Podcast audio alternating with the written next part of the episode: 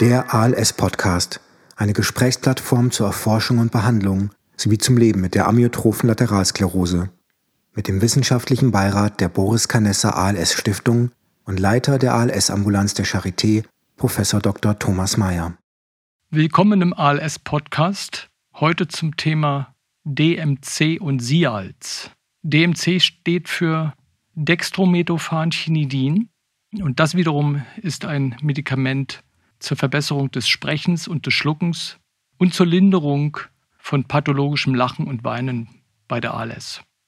Der Begriff SIALS wiederum steht für Sialorö bei der ALS. Und Sialorö ist der überschüssige Speichelfluss bei der ALS, für das es wiederum auch verschiedene Behandlungsoptionen gibt, die heute thematisiert werden sollen. Das Interview führt heute Professor Dr. Christoph Münch. Er ist selbst Neurologe, Wissenschaftler und Architekt der ALS-App, die eine zunehmende Rolle bei der Koordination und Erforschung von spezialisierter Behandlung der ALS führt. Zu diesem Interview, lieber Christoph, herzlich willkommen zurück im ALS-Podcast. Hallo Thomas, vielen Dank für die Einladung und danke, dass ich erneut dabei sein darf. Gerne. Ich habe mich äh, auch in Vorbereitung auf diesen Podcast etwas mit der Thematik beschäftigt und finde, dass sie doch ziemlich komplex ist, wichtig, aber nicht einfach zu verstehen, auch aufgrund der Datenlage. Und denke, dass die Möglichkeiten, die man hat mit der symptomatischen Therapie, noch nicht so richtig bekannt kommuniziert sind. Deshalb halte ich diesen Podcast auch für sehr wichtig und würde vorschlagen, dass wir uns die beiden Themen DMC und SIALS nacheinander widmen. Ja, gerne, ja. Mein Vorschlag wäre, dass wir, dass wir mit DMC anfangen. Ja. Und ich würde dich zuerst mal fragen, was äh, DMC ist. Was, was bedeutet diese Abkürzung? Ja, DMC ist die Abkürzung für zwei Substanzen, die miteinander kombiniert werden. Das eine Medikament oder die eine Substanz heißt Dextrometophan. Das ist die eigentlich wichtige Substanz.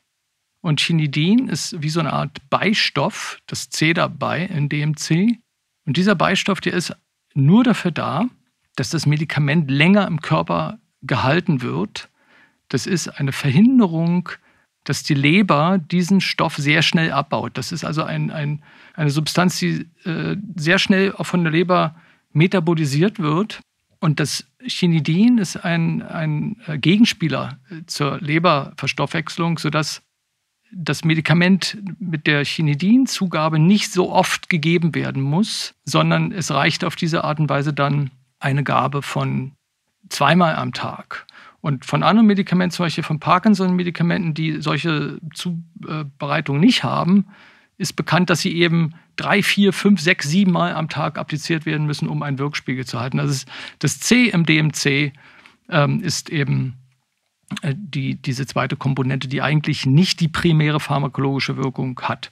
Und das Medikament grundsätzlich, das hatte ich ja in der Anmoderation schon gesagt, ist eine symptomatische Medikation zur Verbesserung von Sprechen, Schlucken und dem pathologischen Lachen und Weinen. Und korrekterweise historisch oder chronologisch war die, die Zweckbestimmung primär, also zeitlich vorgesetzt, zur Linderung von pathologischem Lachen und Weinen. Du hast äh, gerade gesagt, Wirkspiegel des Medikaments. Ähm, weiß man etwas über den Wirkmechanismus ja. von DMC? Kannst du ja. da etwas dazu sagen?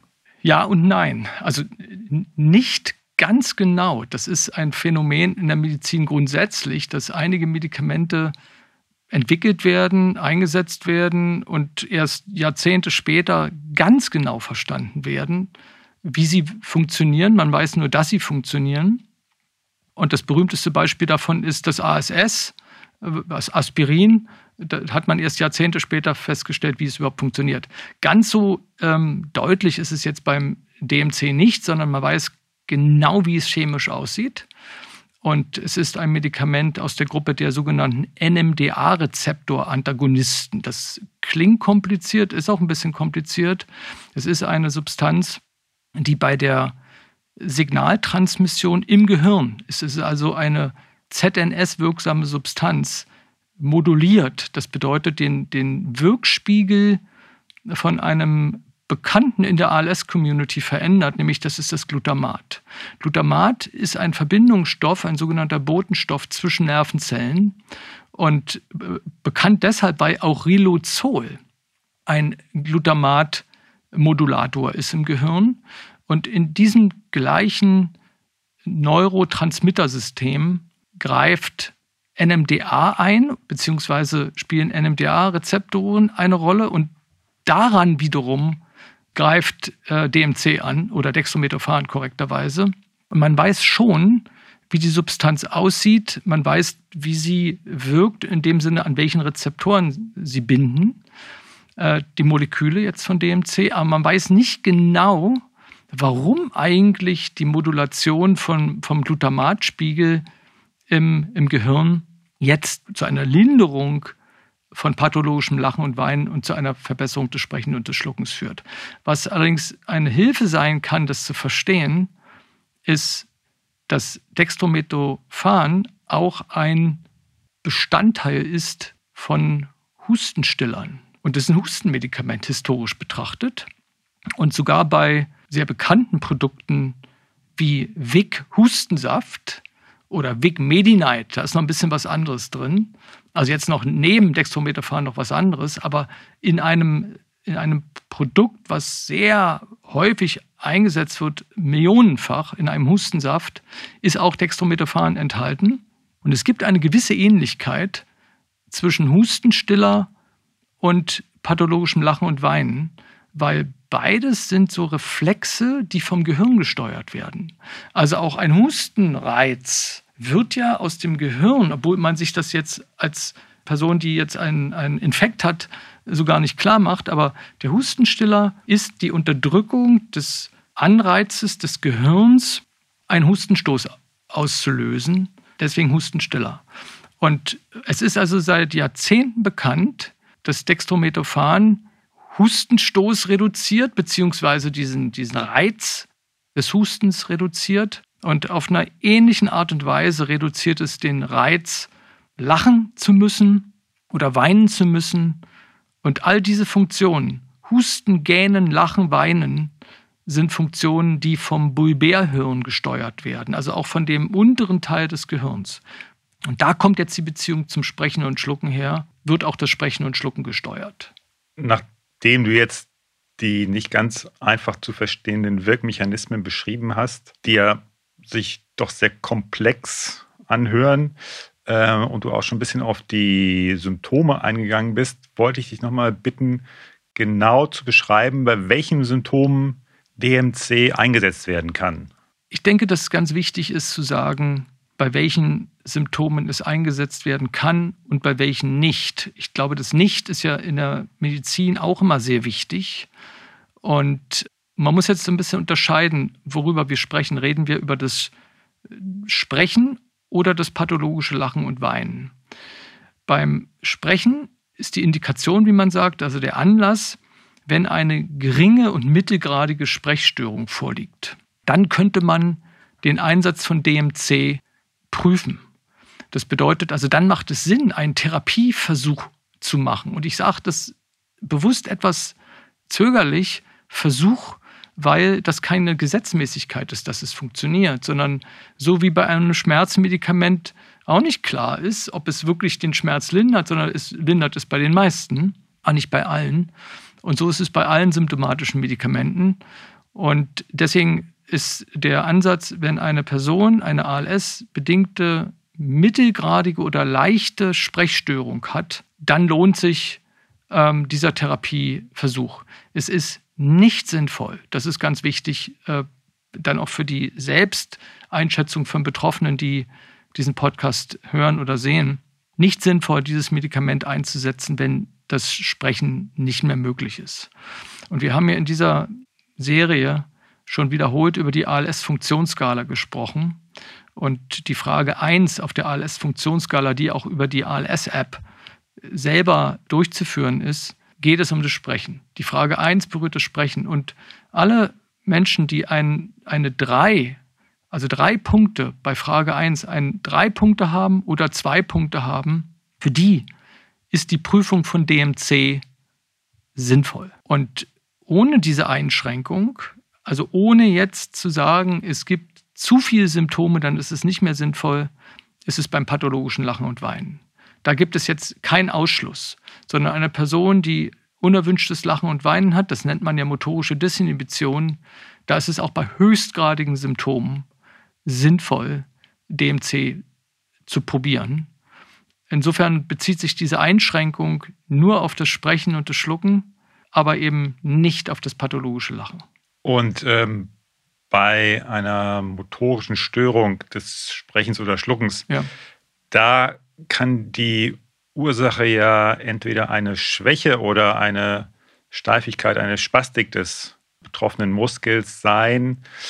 Ist DMC bei beidem Schwäche und Spastik äh, sinnvoll oder muss man auch da das äh, unterscheiden? Also das ist eine sehr gute Frage. Von der Theorie her sollte es mehr wirken bei Menschen, die mehr eine Spastik der Zunge haben. Das bedeutet ein sogenanntes Pseudobulbär-Syndrom. So steht es dann auch in den Arztbriefen drin, der, der Betroffenen selbst, Pseudobulbär-Syndrom. Wenn dort das Wort Pseudobulbär-Syndrom steht oder Spastizität der Zunge, dann ist das ähm, besonders geeignet. Aber in der Studie, die jetzt auch gerade in diesem Monat veröffentlicht wurde, wurde das nicht unterschieden.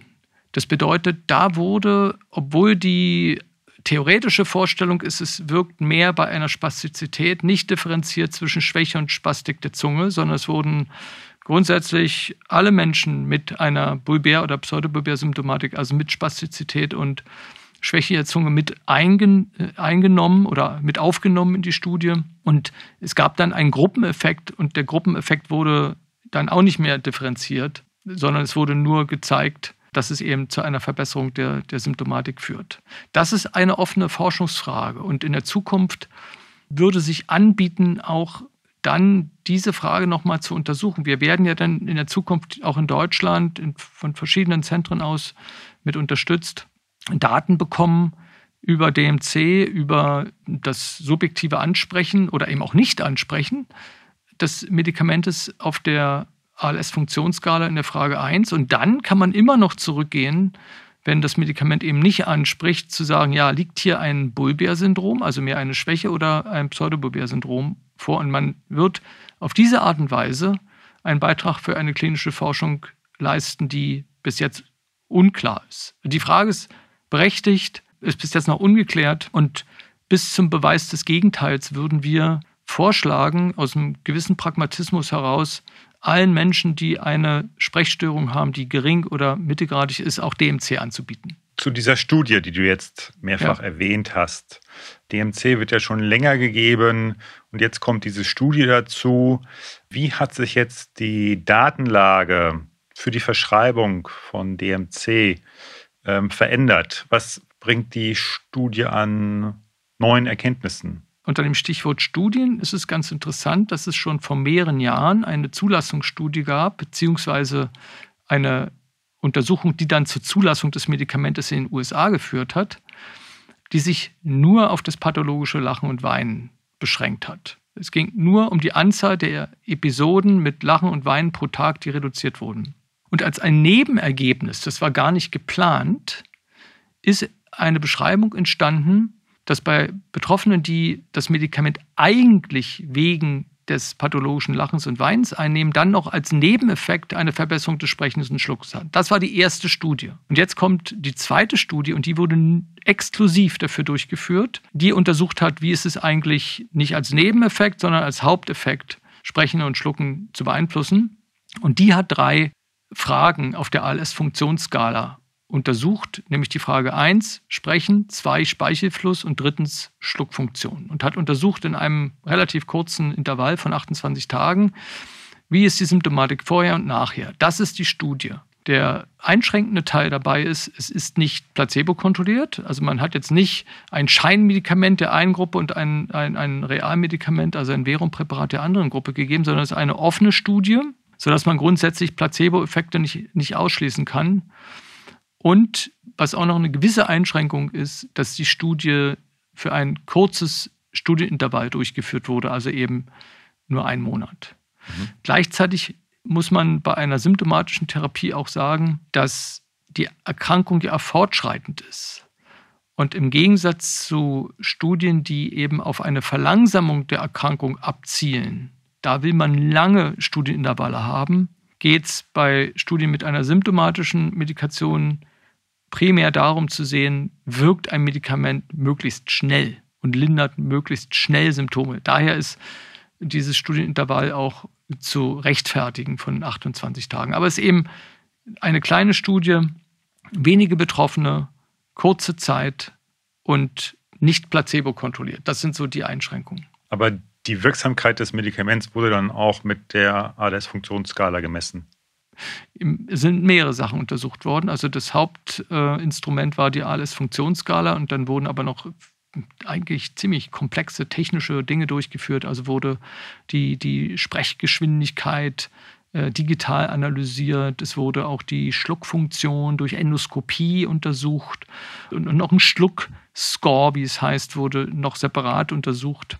Also insgesamt kam raus, dass diese technischen Sprechuntersuchungen keinen signifikanten Effekt erbracht haben, aber die Schluckuntersuchung ja und auf der ALS-Funktionsskala gab es auch eben einen signifikanten Effekt. Den darf man jetzt auch nicht überschätzen. Also das ist ein, ein Spannungsfeld. Einerseits soll die Substanz nicht unterschätzt und nicht negiert werden, auf der anderen Seite auch nicht überschätzt werden. So als Vorstellung, die Studie hat in diesen 28 Tagen dazu geführt, dass von einer Gesamtpunktzahl von sieben Punkten die Symptome sich auf acht Punkte verbessert haben. Wenn man die maximale Punktzahl für diese drei Fragen nimmt, dann sind es insgesamt zwölf Punkte. Zwölf Punkte können grundsätzlich erreicht werden. Bei einer Person, die volle Funktion hat, keine Sprechstörung, kein Speichelfluss, keine Schluckstörung, die hat zwölf Punkte. Und die Betroffenen vor der Therapie hatten sieben Punkte. Das heißt also, sie hatten schon Einschränkungen, zwar nicht, nicht sehr hochgradig, aber eben gering bis mittelgradige Einschränkungen. Und man hätte erwartet, ohne Medikament, dass die Punktzahl innerhalb eines Monats vielleicht sogar von sieben auf sechs Punkte runtergegangen wäre. Aber das ist nicht passiert, sondern die Betroffenen haben nicht nur die Punktzahl gehalten von sieben Punkten, sondern eben sind auf acht angestiegen. Das entspricht einer Verbesserung sogar der Funktion bei einer fortschreitenden Erkrankung. Und wenn man das jetzt so als Prozentsatz ausweist, dann führt das Medikament zumindest in dieser Studie zu einer Verbesserung des Sprechens und des Schluckens und des Speichelflusses in dieser Kombination von ungefähr 10 bis 15 Prozent. Nochmal zurück zum Wirkmechanismus von DMC. Äh, da hast du gesagt, dass das äh, einen Effekt hat auf den Glutamathaushalt ja. ähm, an der Nervenzelle. Und meine Frage wäre, ist, es gibt ja auch Lebensmittel, die sehr glutamathaltig sind. Ist es sinnvoll, glutamathaltige Lebensmittel einzunehmen, um damit vielleicht äh, einen Effekt auf äh, die Schluck- oder Sprechstörung zu erreichen, so ein bisschen wie DMC? Das ist eine berechtigte Frage, die kommt auch wiederholt im Zusammenhang mit Riluzol. Da ist es aber nur aus einer anderen Perspektive gedacht. Kann ich mir leisten, glutamathaltige Lebensmittel äh, einzunehmen, ohne die ALS noch zu befeuern, weil äh, eher ein, ein Absenker von Glutamat ist. Und umgekehrt bei DMC ist eine, eine ähnliche Frage. Das Glutamat im synaptischen Spalt, also an einer sehr, sehr, sehr speziellen Stelle im Gehirn, ist völlig unabhängig, abgegrenzt von dem Glutamat im sonstigen Stoffwechsel. Das nennt man Kompartimentierung. Das heißt also, das Kompartiment, also der Raum, der Raum im Stoffwechsel ist komplett durch eine Wand im Endeffekt getrennt von dem Stoffwechsel oder von dem Glutamatgehalt im Gehirn. Und da gibt es dann auch einen Begriff dafür. Und dieser Begriff heißt Blut-Hirn-Schranke. Und diese beiden Systeme, also Gesamtkörper und Gehirn, sind komplett getrennt. Und man kann auf jeden Fall hohe Mengen an Glutamat einnehmen, ähm, also auch chinesische Soßen mit Glutamat und so weiter aufnehmen, ohne dass damit ähm, das beeinflusst wird. Weder in die Einrichtung, also jetzt keine Verbesserung des Sprechens, aber auch keine Gefährdung in Richtung ALS-Progressivität. Äh, das kann man auf jeden Fall separieren. Du hast äh, gesagt, dass der Effekt, der therapeutische Effekt von DMC ähm, moderat ist. Ja. Mit welcher Verträglichkeit, mit ne-, welchen Nebenwirkungen muss man als Patient rechnen, wenn man sich entscheidet, DMC einzunehmen? Es ist ein grundsätzlich gut verträgliches Medikament und Nebenwirkungen sollten nicht akzeptiert werden. Dadurch, dass der Effekt moderat ist, muss es auf jeden Fall gut verträglich sein im individuellen Fall, damit es gerechtfertigt ist. Was sind zu erwartende Nebenwirkungen? So wie bei vielen Medikamenten in der Medizin grundsätzlich. Schwindel, Übelkeit und im speziellen Fall von DMC sind auch Patienten mit Durchfall, Diarrhoe beschrieben worden. Nur bei extrem hohen Dosierungen gab es dann auch psychische Auffälligkeiten im Sinne von von Benommenheit, wenn ich das jetzt mal als psychisch bezeichnen darf. Also Wirkungen, die am zentralen Nervensystem zu verorten sind. Übelkeit, Unwohlsein sind ja eher äh, Medikamente, die was mit der Verarbeitung und Verstoffwechslung zu tun haben. Und die anderen Symptome wie Benommenheit, das ist dann schon eine Wirkung am, am Gehirn. Und das tritt extrem selten auf. Und was wichtig ist in dem Zusammenhang, dass das Medikament ja eben nur wenige Stunden wirkt und dass wenn man dann es nicht mehr einnimmt, auch diese Nebenwirkungen innerhalb von wenigen Stunden weggehen. Also insgesamt ist es ein Medikament mit einer moderaten Wirkung, aber einer wichtigen Wirkung, das einfach auszunutzen, diese Therapieoption, darf aber nicht dazu führen, dass Nebenwirkungen vorhanden sind. Es muss nebenwirkungsfrei seine Funktion ausüben können. Das ist so die, die, die Basis. Mhm. Ich komme nochmal auf diese Zulassungsstudie in den USA zurück. Ja. Da sagtest du ja, dass äh, DMC da unter dem Namen Nudexa zugelassen ist. Ja. Die Frage ist, warum ist DMC in Deutschland und äh, in Europa nicht äh, ebenso zugelassen? Ja, also aufgrund der damaligen Studienlage zur Verbesserung von pathologischem Lachen und Weinen ist dann in den USA der Zulassungsantrag gestellt worden von einem ganz kleinen pharmazeutischen Hersteller und dann eben unter dem Namen Nudexta vermarktet worden. Und in Europa ist auch im Jahr 2013, ist also jetzt zehn Jahre her, dieser Zulassungsantrag gestellt worden. Und die Europäische Arzneimittelbehörde, damals noch in London, jetzt in Amsterdam, hat auch die Substanz positiv eingeschätzt. Und es gab dann 2016 eine positive Bewertung der Substanz, aber interessanterweise hat dann der Hersteller selber den Zulassungsantrag zurückgezogen. Und es sind jetzt nicht Details bekannt. Es ist auch auf der Internetseite der Europäischen Arzneimittelbehörde nur sehr verknappt dargestellt, also der EMA in, jetzt in Amsterdam, dass sich das Unternehmen aus wirtschaftlichen Gründen entschlossen hat, ist dort auf Englisch formuliert, den Zulassungsprozess nicht weiter zu verfolgen, beziehungsweise von der Vermarktung des Medikamentes zurückzutreten. Und dann hat auch die EMA die Zulassung wieder zurückgenommen. Und ich vermute, dass hier wirtschaftliche Gründe eine Rolle gespielt haben. Das bedeutet also, dass ein Unternehmen immer entscheidet, ist der Aufwand zur Vermarktung eines Präparates zu teuer oder lohnt sich das? Wie stehen jetzt Preis und ja, Kosten in, in Verbindung? Ich, ich, schätze mal, dass es daran liegt. Mhm. Und das ist der Grund, warum es eben das nicht als Fertigarzneimittel gibt. Nun ist jetzt DMC nicht zugelassen in Deutschland, aber wie kann ich denn als Patient trotzdem ähm, die Therapie erhalten? Ja, also für diejenigen, die jetzt auf YouTube zusehen, habe ich hier eine kleine Flasche mitgebracht und die Flasche zeigt, wie das Medikament jetzt aussieht, obwohl es nicht ein, als Fertigarzneimittel zugelassen ist, sondern es sieht eben so aus, dass erkennbar ist, dass es aus einer Apotheke kommt. Und das ist auch die jetzige Situation. Es gibt einige Apotheken in Deutschland, die eben auf Rezepturbasis dieses Medikament individuell herstellen. Das sind vier Apotheken, mindestens vier Apotheken. Das sind die Apotheken im ALS-Apothekenprogramm, die in der Lage sind, das Medikament hier in dieser braunen Flasche für einen individuellen Patienten zusammenzumischen, würde ich jetzt etwas hemdsärmlich sagen, und, ähm, und dann das Medikament für einen Patienten bereitzustellen. Das muss ich mir vorstellen, wie auch Zytostatika durch Apotheken, spezialisierte Apotheken hergestellt werden können oder eben auch ähm, bei weniger schweren Erkrankungen sehr gut bekannt, dass Apotheken sowas leisten können, sind zum Beispiel Salben oder äußere Anwendungen, die auch von einer Apotheke hergestellt werden. Beides ist auf Rezepturbasis eine Salbe für einen eher allgemeinmedizinischen Bereich oder einen dermatologischen Bereich, aber auf einem ähnlichen Prinzip, auf Basis eines Rezeptes, einer speziellen ärztlichen Verordnung, wird dann ein Medikament individuell gefertigt. Und so ist es auch bei DMC. Das bedeutet, es gibt eine, wie so eine Art Verfahrensanweisung, die auf einem Rezept draufsteht.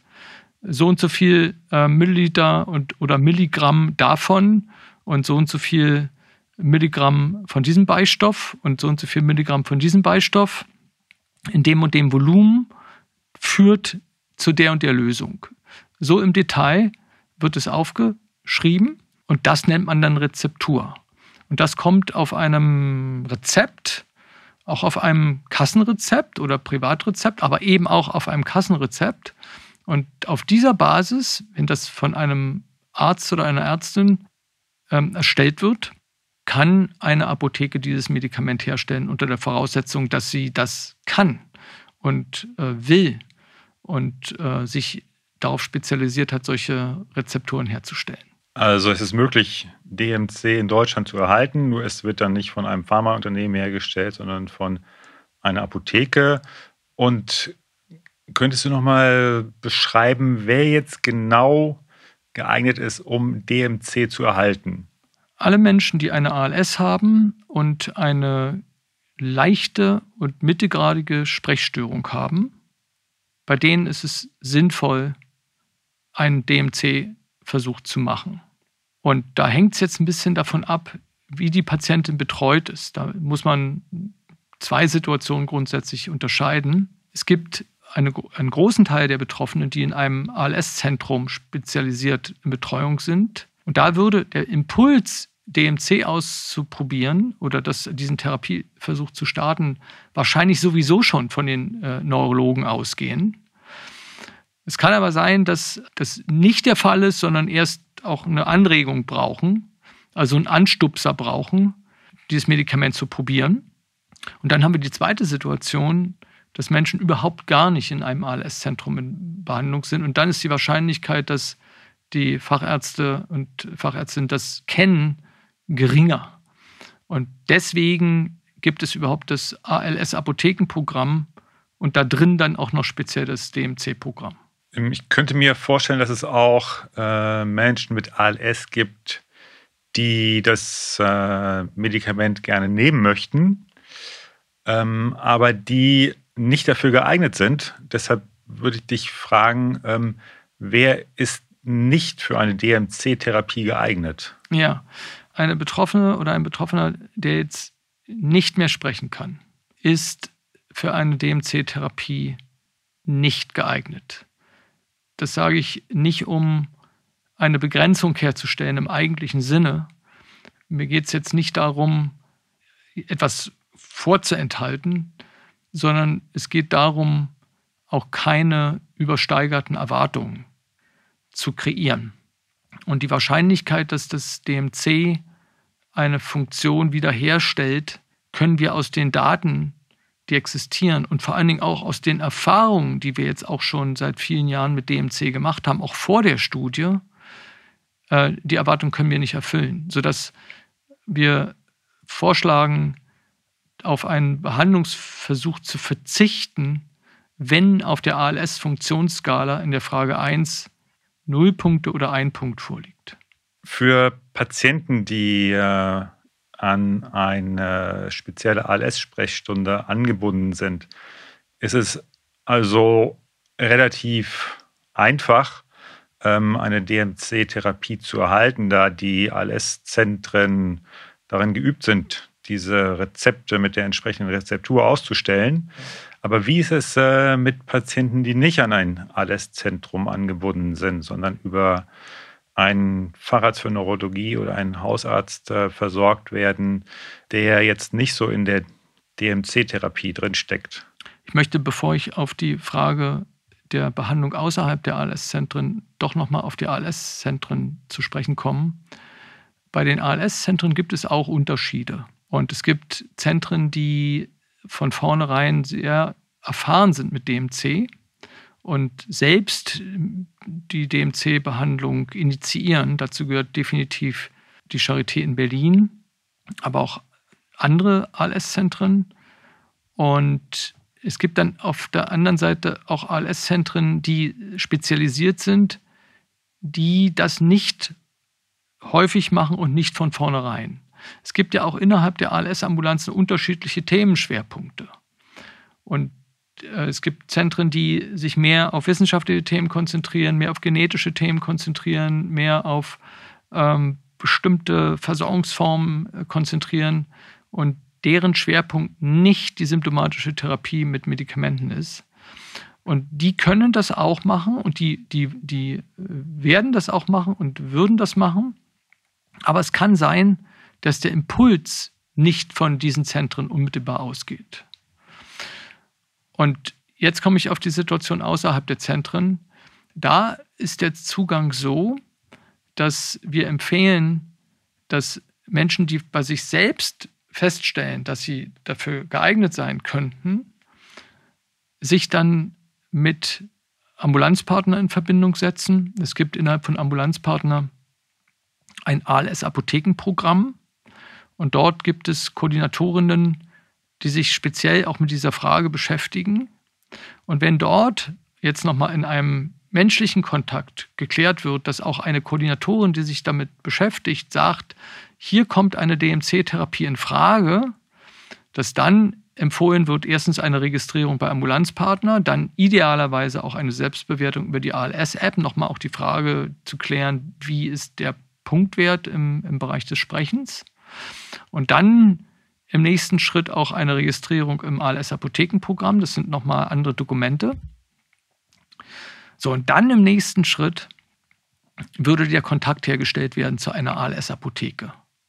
Und dann würde neben einer Koordinatorin die erste Fachkraft im Sinne eines Heilberufes kontaktiert werden oder der Kontakt hergestellt werden.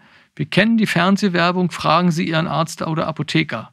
Dann würde eine Apothekerin oder ein Apotheker oder eine pharmazeutisch-technische Assistentin einen Kontakt mit der Patientin bekommen und dann entscheiden, ob neben der Koordinatorin auch eine Fachperson, also eine Apothekerin, das auch so sieht, dass DMC grundsätzlich geeignet ist.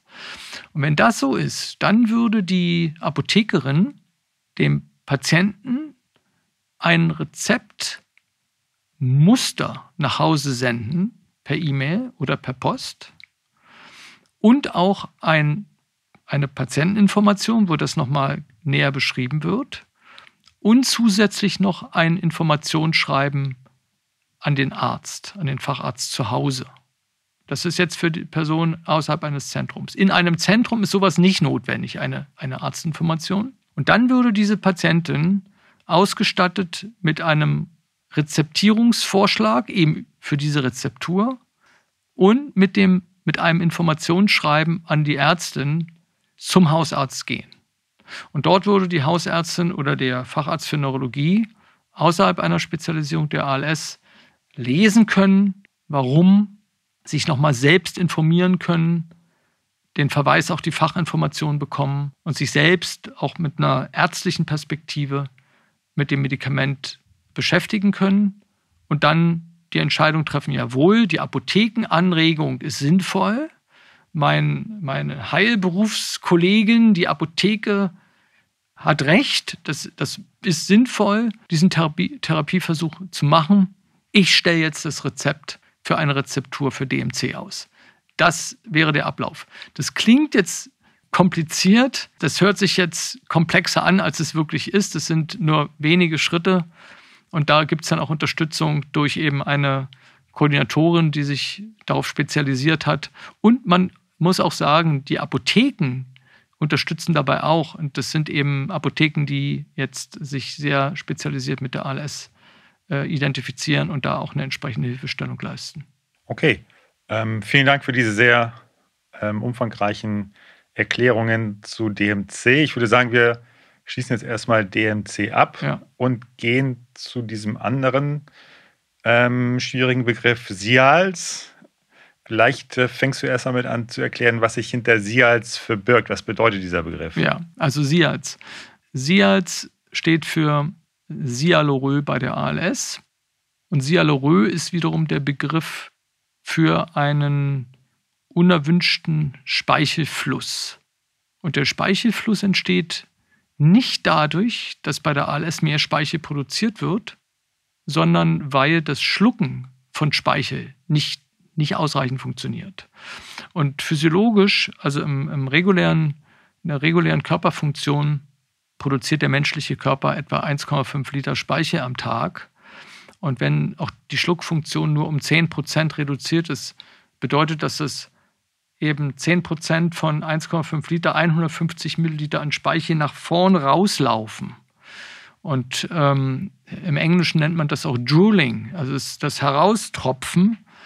Und der, der Fachbegriff ist eben Sialorö. Und Sials bedeutet eben, dass es mehrere Medikamente gibt, die unter diesem Begriff zusammengefasst werden, die geeignet sind, diesen Speichelfluss zu reduzieren. Und da ist es eben anders als im DMC-Programm, wo es im Prinzip nur ein Medikament gibt, was man kennt, was eben das Sprechen verbessern kann. Da ist es bei der Sialorö anders. Da gibt es eben unterschiedliche Medikamente und da gibt es so drei Stufen der Behandlung. Und in der Stufe 1 geht es um einen leichten Speichelfluss, der vielleicht nicht immer da ist, sondern tagsüber und aber nachts nicht zum Beispiel. Oder kann auch bestimmte Situationen geben, nach dem Essen zum Beispiel, dass der Speichelfluss äh, besonders auftritt. Das wäre die Stufe 1. Und da gibt es eben ein Medikament mit dem Namen Ipratropiumbromid, IPRA. Und das ist auch eine Rezeptur. Das ist die Stufe 1. Und danach kommt noch Stufe 2, wenn das äh, Problem nicht nur episodisch, sondern eben kontinuierlich vorliegt, dann würde man bestimmte Tabletten einsetzen oder auch Tropfen. Da würde ich nennen Pirenzepin, Amitriptylin oder Atropin. Und dann gibt es noch eine dritte Stufe. Da wird dann ein Medikament direkt in die Speicheldrüsen appliziert in Form einer Injektion.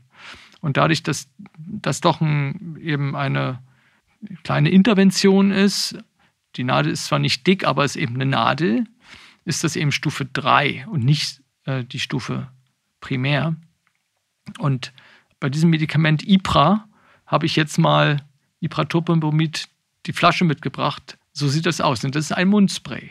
Der, der Einsatz besteht darin, dass wenn ein Speichelfluss zusätzlich entsteht und das als belastend erlebt wird, sich selbst einen ein Sprühstoß zu geben mit dem Inhaltsstoff Ipratropiumbromid. Und auch dieses Medikament ist in dieser Form als Fertigarzneimittel nicht verfügbar. Da gibt es dann diese Ähnlichkeit zum DMC.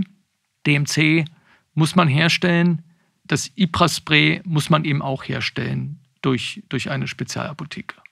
Und warum wir überhaupt auch äh, darauf aufmerksam machen müssen, weil das eben in diesen üblichen Katalogen von Fertigarzneimitteln nicht auftaucht und auch für äh, ärztliche Kolleginnen und Kollegen, die jetzt sich nicht permanent damit beschäftigen, auch die Verfügbarkeit von IPRA, von Ipratropiumomid nicht so bekannt ist. Und deswegen ist es auch sinnvoll, dass Betroffene selbst sich auch mit pharmakologischen Therapieoptionen auseinandersetzen und dann eben auch die äh, genannten Apotheken auch unterstützend sind, auch gemeinsam mit den Ärzten nachzudenken, welches symptomatische Medikament könnte jetzt geeignet sein. Und IPRA ist also eine Rezeptur, so wie auch DMC. Ja. Ist denn IPRA auch Teil des äh, Apothekenprogramms? Ja, das ist auch Teil des okay. Apothekenprogramms. Okay. Ja. Es gibt insgesamt drei Rezepturen, die häufig verwendet werden. Über die dritte Rezeptur möchte ich heute bewusst nicht sagen. Da mhm. geht es um, um Spastizität. Wie würdest du die Studienlage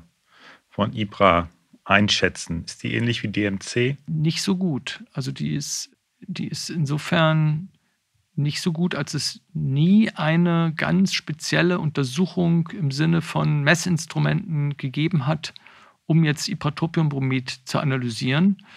Was man schon weiß, dass, äh, da haben wir selbst mitgewirkt, dass die diese Substanzgruppe der sogenannten anticholinergen Medikamente nach Riluzol die meistgebrauchte Substanzgruppe bei der ALS ist und häufig eingesetzt wird. Und man kann sehen schon an dem Nutzungsverhalten, dass es was bringt. Das sind so implizite äh, Daten, nämlich wenn ein Medikament auch aus betroffenen Perspektive nichts bringt, wird es abgesetzt. Aber die, die Medikamentengruppen, die auch Speichelfluss reduzieren, also Pirenzepin oder eben auch Ipra-Spray oder Amitriptylin, Scopolamin, äh, ganz verschiedene Substanzen, die alle diesen speichelreduzierenden Effekt auf der Stufe 2 haben, 1 und 2 haben, da kann man sehen auf der Ambulanzpartner-Plattform, wie lange die gegeben werden und ob sie Dosis gesteigert werden und äh, Dosis angepasst werden oder ob sie abgesetzt werden. Und das sind so indirekte Effekte, bei denen wir erkennen können, sie bringen doch was, sie werden nach wie vor nachgefragt und werden genommen weil sie genommen werden, werden sie dann auch weiter wieder in Folgerezepten nachgefragt. Also wir haben leider keine Studienlage im Sinne einer placebo-kontrollierten Studie oder einer sonstigen kontrollierten Studie, wo wir vorher-nachher vergleichen können, so wie bei BMC. Das wäre aus meiner Sicht auch absolut sinnvoll, sowas zu machen. Aber liegt leider nicht vor, sodass wir mit indirekten äh, Effekten aus sogenannten Registerstudien arbeiten müssen. Und die Registerstudiendaten, die sprechen schon für einen therapeutischen Effekt von anticholinergen Substanzen. Und anticholinerg bedeutet, dass eben Medikamente, die einen bestimmten Effekt haben, auf Teile des autonomen Nervensystems, und das ist das sogenannte cholinerge Nervensystem, äh, das eben Speichelproduktion steuert, das sind Medikamente, die genau an dieser Stelle ansetzen. Und da gehört IPRA dazu, da gehört Amitriptylin dazu, Pirenzepin dazu und so weiter. All diese Substanzen, die ich jetzt genannt habe. Und wenn ich jetzt so ein Rezept mit der Rezeptur für IPRA erhalten ja. habe ja. und damit in eine Apotheke gehe ja. und äh, da das Rezept vorlege, kann ich davon ausgehen, dass dann der Apotheker auch die Rezeptur herstellen kann und auch begeistert ist, diese Rezeptur herstellen zu können? Theoretisch ja. Grundsätzlich ist jede Apotheke befähigt oder befugt, Rezepturen herzustellen. Aber das ist ein aufwendiger Prozess, sodass die absolute Minderheit aller Apotheken daran interessiert ist oder vielleicht auch geübt ist, äh, so ein, ein Medikament herzustellen. Und man muss auch die Grundstoffe bestellen. Und es macht aus ökonomischer Sicht für eine Apotheke keinen Sinn, einen, einen Grundstoff zu bestellen, um dann nur für einen Betroffenen einen, einen winzigen Teil des Grundstoffes dann zu nutzen, um ein paar Milligramm von dem Grundstoff, der in, in Grammdimensionen geliefert wird, zu benutzen. Das bedeutet also, theoretisch ist es so, dass ein äh, Rezept bei einer Apotheke umgesetzt werden kann. Die Realität ist aber eine völlig andere. Und das ist ja auch wichtig, in einem solchen Rahmen äh, zwischen Theorie und Praxis zu unterscheiden.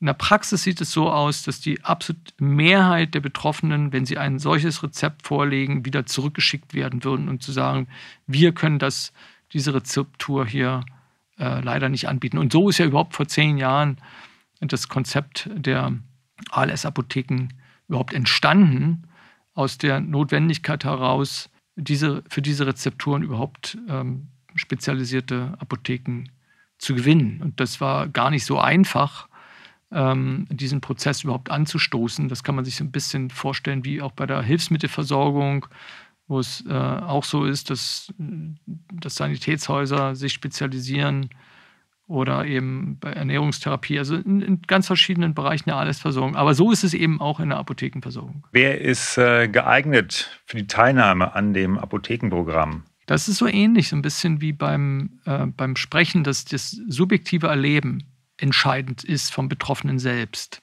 Das bedeutet also eine Patientin oder ein Patient, die jetzt selbst sehen, dass sie überschüssigen Speichelfluss haben und darunter leiden, das als belastend erleben. Für diese Menschen ist es wichtig, dass sie wissen, dass es eine Therapieoption gibt.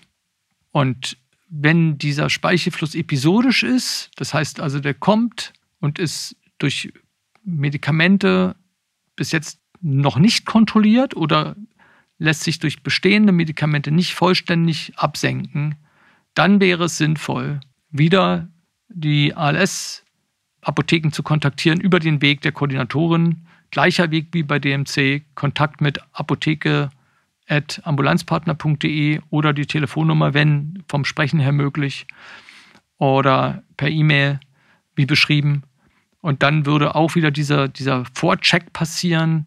Wenn der Vorcheck das als sinnvoll erscheinen lässt, dann die Überleitung in die ALS-Apotheke und dann würde wieder der, die Heilberuflerin äh, als Apothekerin oder PTA, pharmazeutisch-technische Assistentin, praktisch diesen Prozess bahnen und dann, wie bei DMC beschrieben, eben die Rezeptur für die Herstellung von Ipratropiumbromid-Spray hier als Mundspray dann als auch wieder als Rezepturvorschlag mit einem Arztinformationsschreiben in analoger Weise dann nach Hause schicken, mit der, mit der Möglichkeit, dass dann der Patient mit diesen beiden Dokumenten, Rezeptvorschlag und Arztinformationsdokument, in die Praxis geht und sich dort das äh, Rezept für Ipratropiumbromid-Rezeptur aushändigen lässt.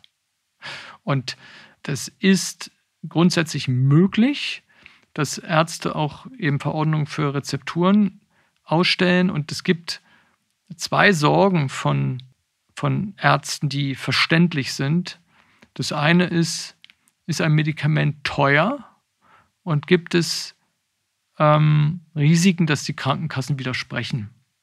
Und bei beiden Rezepturen sind diese beiden Risiken gering sowohl bei DMC als auch bei Ipratropiumbromid, damit überhaupt so eine Größenordnung äh, hergestellt wird. Also die, die Kosten für so ein Medikament, die jetzt dann auf Seiten der Krankenkassen liegen, ob gesetzlich oder privat, sind immer für, für eine solche Medikation immer unter 100 Euro. Also so größenordnungsmäßig irgendwas zwischen 40 und 60 Euro. Es hängt sicherlich bei den Monatstherapiekosten davon ab, wie oft das Medikament eingesetzt wird. Also ist auch eine, dann eine Dosierungsfrage und eine, eine Nutzungsfrage. Also nicht nur in welcher Dosis. Bei IPRA gibt es nämlich verschiedene Dosierungen. Bei DMC gibt es nur eine Dosierung. Also hängt es ein bisschen davon ab, welche Dosierung, also wie stark ist das, diese Lösung konzentriert und wie häufig wird gesprayt. Aber so grundsätzlich ist es also kein Medikament für 500 Euro oder schon gar nicht 5000 Euro oder 50.000 Euro. Ich sage diese Zahl bewusst, weil gerade bei seltenen Erkrankungen äh, manchmal extrem hohe Kosten aufgerufen werden. Und das ist hier bei diesen Rezepturen in keiner Weise der Fall. Das mhm. ist vielleicht nochmal ein, ein wichtiger Punkt. Okay, also sind äh, keine besonders teuren Medikamente, aber wie hoch ist denn trotzdem die Wahrscheinlichkeit, dass die Krankenkassen die äh, Verordnungen ablehnen? Naja, es ist jetzt erstmal nicht genehmigungspflichtig, sondern die, äh, die, der Vorgang wäre im Unterschied zu Hilfsmitteln, wo man vorher einen Antrag stellen muss, ein sogenannter Regress. Dann würde also die äh, Krankenkasse dann die Kosten, die schon verauslagt worden sind, oder die Apotheke ist ja bezahlt worden schon, äh, dann wieder zurückverlangen, und zwar vom Arzt. Und das nennt man dann Regress. Und ähm, ich kann jetzt aus Perspektive der ALS-Ambulanz der Charité von zehn Jahren Rezepturerfahrung zurückblicken. Es gab nicht einen einzigen Fall der Registrierung einer Rezeptur. Anders bei cannabishaltigen Medikamenten, sogar bei Reduzol gab es sowas schon äh, in bestimmten Konstellationen, aber bei, bei der Rezeptur haben wir das zum Glück noch nicht erlebt und so dass ich jetzt mal von der Grundsituation äh, davon ausgehe, dass es kein, keine Regresse gibt und von der Erfahrung auch. Grundsituation bedeutet im Zusammenhang, eine Krankenkasse kann nur dann eine Rezeptur widersprechen im Sinne von Regress, wenn es ein Fertigarzneimittel gibt. Also wenn die medizinische Notwendigkeit besteht und kein Fertigarzneimittel existiert als, als Alternative oder als sogar primäre Variante der Versorgung, dann kann eine Krankenkasse der Kostenübernahme nicht widersprechen. Und das ist dann eben auch die Erfahrung, warum es nie einen, einen Regressfall bei Rezeptur von IPRA und DMC in zehn Jahren alles Ambulanz Charité gab. Und ich hoffe, es bleibt so. Aber so insgesamt ist es jetzt kein hochriskantes Medikament mhm. in Bezug auf Wirtschaftlichkeit. Also du blickst jetzt auf über zehn Jahre ähm, symptomatische Medikation in deiner ALS-Ambulanz zurück. Ja. Die Studienlage ist äh, auch in Bewegung. Es gibt diese neue Studie aus den USA ähm, im August zu DMC und Sprech- und Schluckstörung. Bei IPA ist es nicht so eindeutig. Wie sind denn deine Pläne für die nächsten fünf Jahre, ja. um die symptomatische Medikation irgendwie weiterzuentwickeln? Ja, die Pläne berühren im Prinzip auch deine Aktivitäten. Ich könnte mir eine Zusammenarbeit in diesem, in diesem Feld sehr gut vorstellen, nämlich dass die, die Pläne bestehen darin, dass Daten zur ALS-Funktionsskala, die im Zusammenhang mit, mit diesen Medikamenten entstehen, systematisch ausgewertet werden. Also die Frage ist zum Beispiel, ob man einen Unterschied in der ALS-Funktionsskala, die dann über die ALS-App generiert werden, sehen kann zwischen vor DMC und nach DMC? Oder wie lange hält der DMC-Effekt an?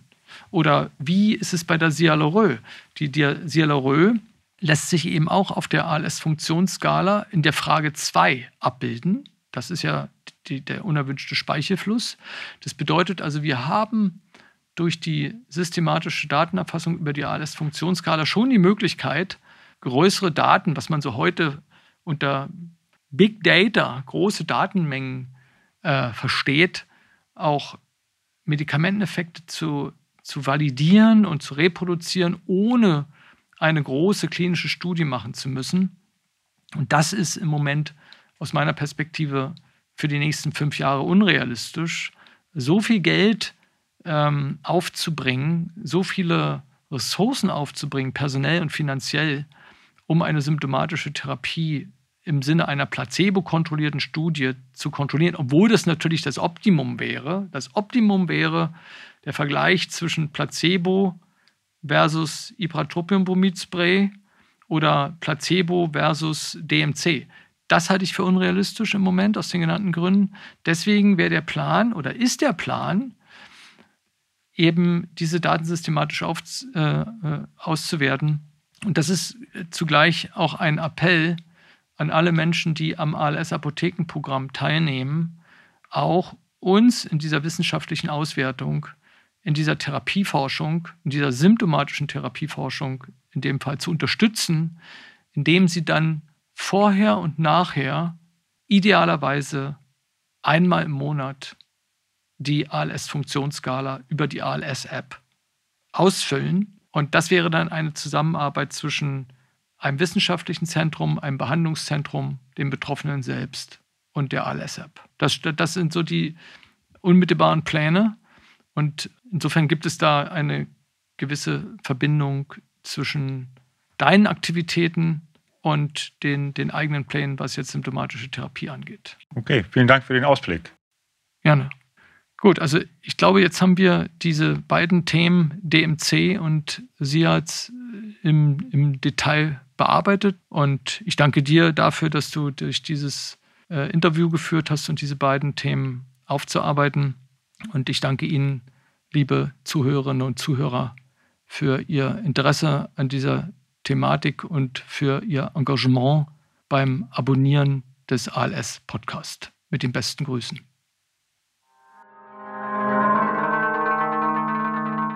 Das war der ALS Podcast gefördert durch die Boris Canessa ALS Stiftung.